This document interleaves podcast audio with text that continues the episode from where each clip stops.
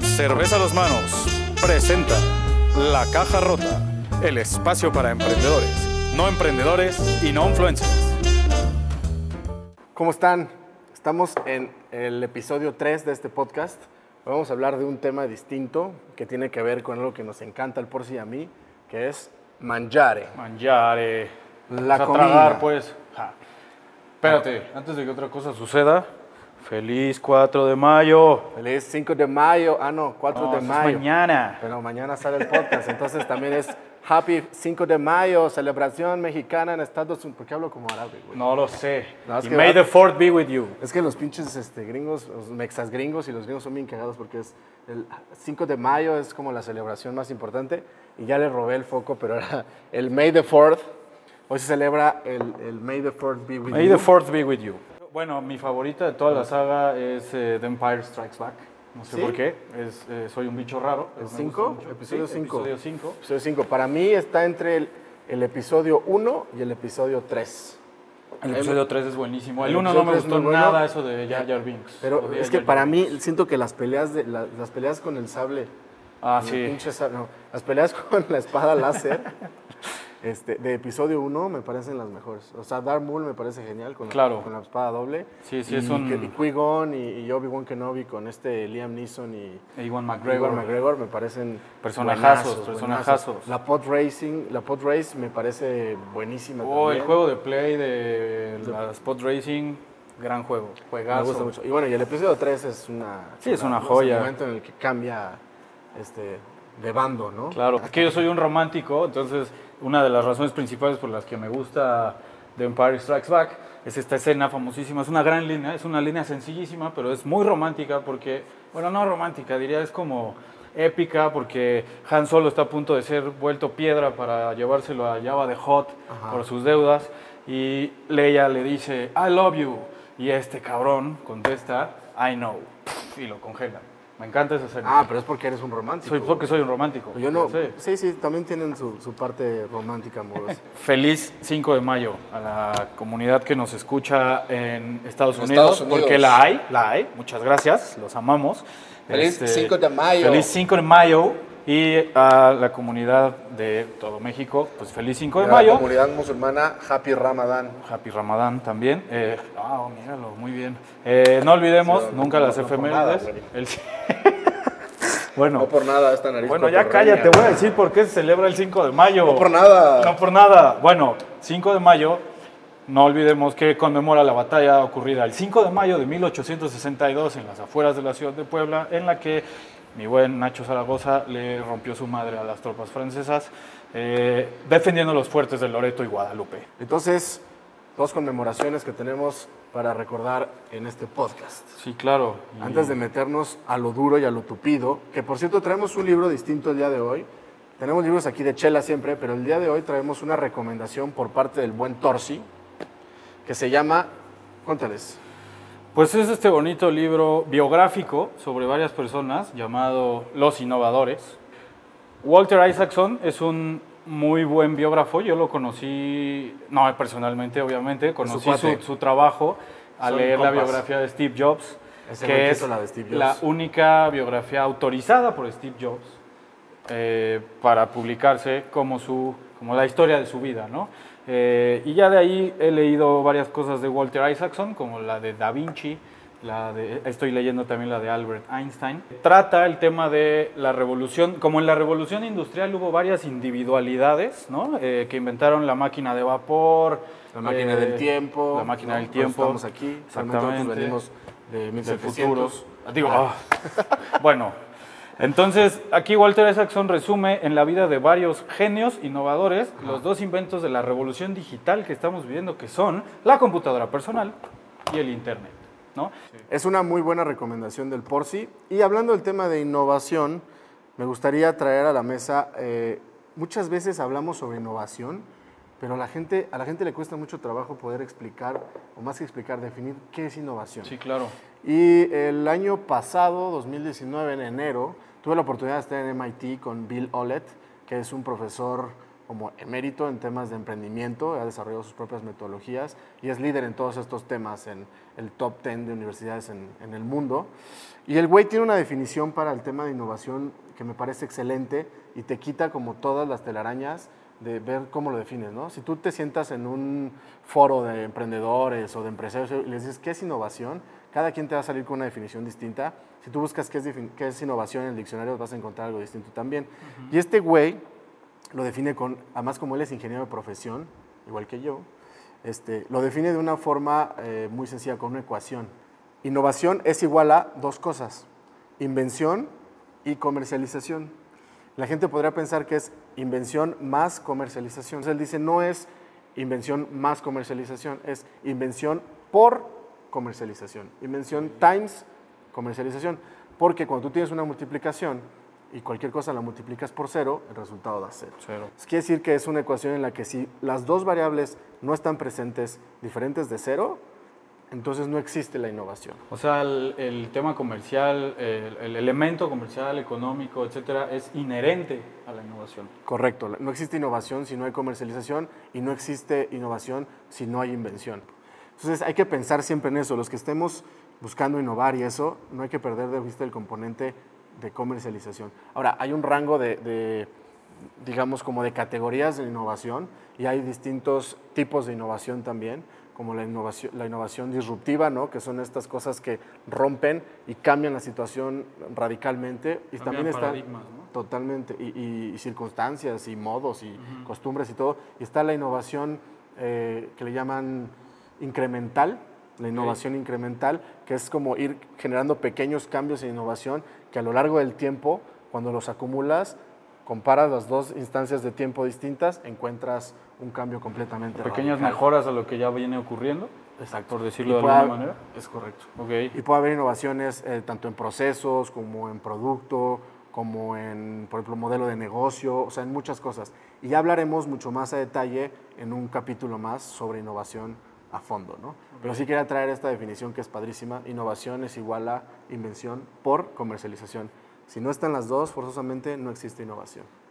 No sé si te acuerdes que el año pasado, el año pasado hicimos un road trip por Estados Unidos, Sí, viajamos me acuerdo, desde- mano, vivimos juntos dos semanas. Ya no, Fueron dos, fue más, ¿no? no, Fueron como, tres, como semanas. tres. Sí. Hicimos un road trip desde San Francisco hasta Chicago. La idea era llegar desde San Francisco hasta Miami, Sí. pero tuvimos algunos problemas de logística con, con la chamba que estábamos haciendo por Unos allá. percances. Entonces se nos retrasó la salida de San Francisco en el road trip y salimos como cinco días tarde. Entonces tuvimos que acortar el camino. Además tuvimos que desviarnos hacia Chicago porque teníamos una reunión de trabajo por allá. Entonces este, decidimos darle días al trabajo y ya no llegar hasta Miami. Pero recuerdo que en ese viaje, cuando estábamos cruzando, yo creo que... eh, El interminable y rectangular estado de Wyoming. Exacto. Este, Yo que tiene búfalos en su bandera porque hay búfalos corriendo por la carretera. pero nunca vimos una chingada. Yo esperaba, o sea, dije, ah, mira, vámonos. Hay varias formas de, de cruzar como de oeste a este en Estados Unidos. Vimos varias rutas. Una era irnos por el sur totalmente y cruzar los estados de, de Arizona, Texas, Nuevo México, todo eso. Pensábamos que los paisajes no iban a estar tan interesantes, además de que conocemos más ciudades por allá que por arriba. Entonces encontramos esta otra ruta y dijimos, bueno, vámonos por arriba. Cruzábamos eh, de California a Nevada, de Nevada a, Utah. a Utah, de Utah a Wyoming, de Wyoming a South Dakota, y South Dakota a Minnesota, Minnesota. y de Minnesota a Illinois, ¿no? Chicago. Por una, pasamos por una esquinita de Wisconsin. Ajá, ¿no? sí. Este, Fuimos, íbamos a ir a visitar a los cerveceros de Milwaukee, Milwaukee. ya no nos dio tiempo, pero fuimos a ver a los vikingos de Minnesota, que fue también algo bastante interesante. o sea, manejamos 3.500 kilómetros aproximadamente. ¿no? Estuvo- Es, estuvo- este, El día que más manejamos fueron como 14 horas, ¿no? sí. Y Padrísimo, imagínate 14 padrísimo. horas al lado de este cabrón. Lo mismo digo. En fin. No es cierto. Muy agradable, muy agradable compañía la del Torsi. Entonces, bueno, en ese camino yo pensaba que íbamos a encontrar unos paisajes muy chingones, resulta que no.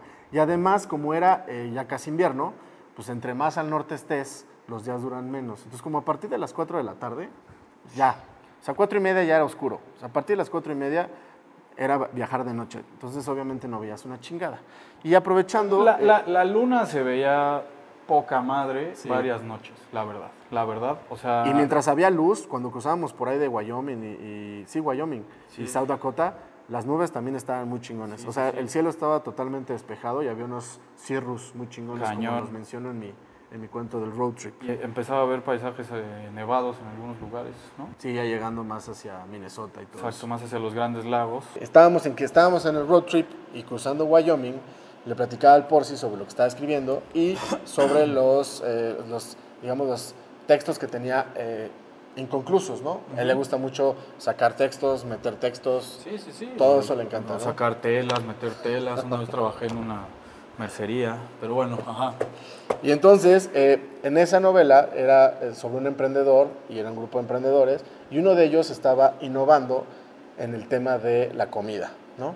Entonces me- lo recordé y lo quería traer a colación porque justo ahorita con la pandemia, quizá en la novela no hacía tanto sentido, pero ahora sí haría muchísimo más sentido. ¿Por qué? Porque la premisa Ajá. era un restaurante que no dependía de sillas y mesas para poder servir, sino que era un restaurante virtual. Ok. Era una gran cocina en donde coincidían distintos chefs eh, invitados. No había un menú fijo, sino que el menú se iba construyendo con lo que la gente votaba y lo con lo que la gente quería. Incluso había sugerencia de ingredientes para que entonces los chefs diseñaran, inventaran, innovaran en platillos que la gente quisiera consumir con distintos ingredientes. Y eso lo saqué, eh, digamos, esa idea la saqué de una empresa que existe que se llama Mobcraft, que es una brewery en Estados Unidos. Es una cervecería que lo que hace es que la gente puede sugerir ingredientes y el head brewer prepara, digamos, eh, distintas recetas con los Con lo ingredientes que, sugiere la gente. Y luego la gente vota en línea para ver cuál se produce ya realmente, de cuál se hace un lote de cerveza. ¿no? ¿Incluso se, se financia con las personas o no? No, la gente Solo, solo, vota. solo aportan ideas. Ah, sí, no. O sea, votan y, y hacen como un eh, pre-order. Y, este, bueno, entonces era algo así similar, pero en tema de restaurante. La gente podía, por un lado, sugerir ingredientes para que los chefs diseñaran platillos y también votar por los platillos que los chefs ya subían para ver cuáles iban a producir. ¿Y dónde ocurría el consumo de alimentos? Ah, y el consumo de alimentos se hacía a domicilio o, o sea, se hacía de dos formas. Era uno, recibirlo en domicilio y comerlo en domicilio, o hacer un montaje en domicilio. O sea, tener como tu propio restaurante, ya sea en tu casa o, por ejemplo, en tu oficina. Y ellos lo que hacían era llegar y montar todo el pedo, o sea, te servían, te llevaban como los meseros, dependiendo cuál era el esquema, ¿no? Pero el, el chiste era que todo se hacía eh, en sitio, en el sitio de destino final. Pero si te fijas, de nuevo está el tema de la innovación presente, ¿por qué? Porque aparte de la invención, o sea, la parte, digamos, como de- del invento, de lo distinto, viene la parte de la comercialización, porque lo que estás haciendo es incorporando al cliente, al consumidor final, a la cadena. Pues no estás haciendo, no estás inventando algo que quién sabe si se va a vender, sino que estás inventando algo que el cliente te está llevando a diseñar, pero que se está comprometiendo a consumirlo y adquirirlo. ¿no? Entonces por eso era como un modelo innovador, regresando Sí, al tema de, de la definición de innovación. Y entonces me, me hacía mucho sentido ahora con el tema de eh, la pandemia y todo. ¿Y cómo le ha pegado al sector? Ya no sonaría tan descabellado contar con un restaurante virtual. Con un restaurante itinerante virtual, ¿no? Exacto. Y la idea, y, y la novela pues también planteaban que de pronto este restaurante itinerante iba a montar distintos eh, lugares de consumo, de cuenta en parques, en lugares distintos, ¿no? Ok. Y era una forma como de revolucionar un poco el, el tema de la comida, que ahorita se está viendo súper afectado, ¿no? El tema de la comida. muy afectado. Eh, y digo, la verdad es que a los eh, restauranteros más pequeños, pues yo ya he sabido de varios que han tenido que cerrar sus puertas, lamentablemente. Y pues una forma de ayudar a estas personas, y, y platicamos hace rato, no solo en la pandemia, sino siempre, Sí. es consumir de, de lo que tengan cerca de su domicilio, de su oficina, o sea, consumirlo local, ¿no? Te ahorras, eh, te, te ahorras el- la, la cuota de las plataformas de comida, te ahorras el repartidor y pues estás ayudando a la comunidad, ¿no? A la gente que te conoce y a la- al, al clan, por decirlo de alguna manera, al que perteneces. Entonces, Ahora, eh, eso a mí me parece genial. El, el tema del consumo local no solamente tiene que ver con, con apoyar a eso, sino también con disminuir la huella de carbono. ¿no? claro. Mucha- muchas cosas, si se pudieran fabricar y consumir de manera local, ayudarían a reducir este, todos estos temas de impactos energéticos, en agua, en muchas Sí, sí, cosas, sí, Y, y- y en generación de contaminación. Uno de los temas en los que luego he escrito, les voy a poner un link ahí, es este, justamente sobre la generación distribuida y no la generación centralizada. Cuando empezamos en la historia, todo lo generábamos de forma distribuida. Cada, digamos, como cada comunidad, cada grupo generaba su propio alimento, generaba sus propios recursos y todo eso, ¿no? Después comenzamos a, tras- a- a movernos hacia un esquema centralizado, en donde la energía se genera centralizada, Las comunicaciones eran la, centralizadas. la comida se genera centralizada y se vende en grandes centros de abasto. Todas las cosas se generan centralizadas. Ahora, eso está, como somos tantos, está dejando de ser este, sostenible. Claro. Entonces, lo que, hacia lo que tendríamos que migrar es a tratar de recuperar muchas cosas de forma distribuida. ¿no? Y en grandes ciudades, en muchas partes del mundo, se está haciendo. En México también se está haciendo poco a poco. ¿no? Ok. Bueno, y todo esto además va a pasar, ¿no? O sea, los restaurantes van a volver a abrir sus puertas, Claro. los restaurantes van a volver a ocupar sus sillas y sus mesas. Y ahí se me está ocurriendo otra cosa chistosa, y esto es más como una circunstancia, ¿no? Que ocurre en las familias, entre los amigos y eso. ¿Cuántas veces no te pones de acuerdo con un grupo de amigos para verse? Oye, vamos a comer. Y tú traes antojo de una cosa, pero otro cuate de otra, y otro cuate de otra, y cosas así. Generalmente eso pasa entre grupos de amigos, en la pareja, ¿no? Oye, tú, Sí. se me antojan los tacos, pero también se me antojan los mariscos. Sí, o sea, sí, otra cosa. sí. Y en las familias pasa mucho también, ¿no? El papá quiere una cosa, los hijos quieren otra, la mamá otra, y si va la abuelita otra, y cosas de ese estilo. Entonces, se termina cediendo en pro de la individualidad y no de la colectividad. ¿no? Es correcto. O sea, al final de cuentas se termina eligiendo algo y se descarta esa opción. Ok. ¿Cuántos, ¿Cuántas veces los restaurantes no han dejado de vender algo justamente porque la familia o el grupo de personas o la pareja está decidiendo y cediendo por la otra persona para elegir algo más? Ahorita que se está pidiendo a domicilio, puede pasar que dices, ah, pues tengo antojo de dos cosas distintas en la casa, hay gente que tiene antojo de dos cosas distintas, y pides a dos lugares distintos. Pero implica dos tiempos distintos, Más implica gasto. dos costos distintos y es mucho. Pero imagínate un lugar en donde pudieran, digamos, como, no sé cuál sea el esquema legal, pero que tú sabes más de eso, licenciar el menú o los productos, los platillos más famosos de ciertos restaurantes que son bastante concurridos en las ciudades y que los pudieras encontrar en un mismo sitio. O sea, que tú vas a un lugar que está cool, que tiene un ambiente chingón y que puedes encontrar, y voy a decir marcas y vale madres, Dilas. puedes encontrar las alitas de Hooters, más los tacos del Sonora Grill, Más las tostadas del Fishers. Ok. Es un mismo lugar en donde tenemos un menú donde está integrado, licenciados, digamos, este, los, el top 10 de platillos que hay en distintos restaurantes. Ok, no sé, digo, lo planteo, me parece algo chido. Yo iría. ¿Tú Yo irías? iría porque incluso hasta, no solamente en, en que tú se te antoje algo eh, distinto a mí, sino que a mí a veces se me antoja quizá la sopa de un lugar y la ensalada de otro, o los tacos de un lugar y las salitas de otro, y las quiero comer las dos cosas en el mismo momento, Ok. y no lo puedes hacer tan fácilmente. Pues eh, seguramente yo también iría. Me, me cuesta trabajo imaginarlo, me suena un poco loco, pero pues estas madres también sonaban locas y no podemos vivir sin ellos ahora. Entonces, y eso se podría y hacer. de eso también se trata la innovación. Y, y se podría hacer de forma presencial o en línea, ¿no? O sea, Claro. sería un modelo que no está asociado directamente al tema de la pandemia, pero podrían haber estos restaurantes donde la gente pueda hacerlo, o, o estas cocinas virtuales, como retomando el tema de los restaurantes virtuales, una cocina virtual en donde se pueda preparar cosas de distintos restaurantes, pero entonces el, el lugar, de, el lugar de compra es uno, el lugar de, de recolección es uno, Ajá. entonces el, el costo que se genera y el tiempo que se genera es uno nada más también. Ok, ok, digo eso, este... A ver, ahí por allá afuera, emprendedores, ¿quién se le ocurre? quién hacer se le va a ocurrir algo? Tendrás que acercarte con las principales cadenas de restaurantes en México y plantearles el Y esquema. o sea, pedirles que te dejen este, usar sus recetas y más pues, que te dejen convencerlos de que les conviene, ¿no? ofrecerles un espacio, claro, Sí, ofrecerles claro. un espacio para que generen una venta adicional, porque de nuevo, es una capacidad instalada perdida. Cada vez Claro. que yo quiero ir al Sonora Grill y él quiere ir a la Ostra y yo cedo ante ir al de él, entonces Pues el el, otro Sonora Grill está dejando de hacer una venta. Aquí Por harías una ejemplo. venta menor, pero la sigues haciendo. Pues sí, suena, No suena sé. interesante.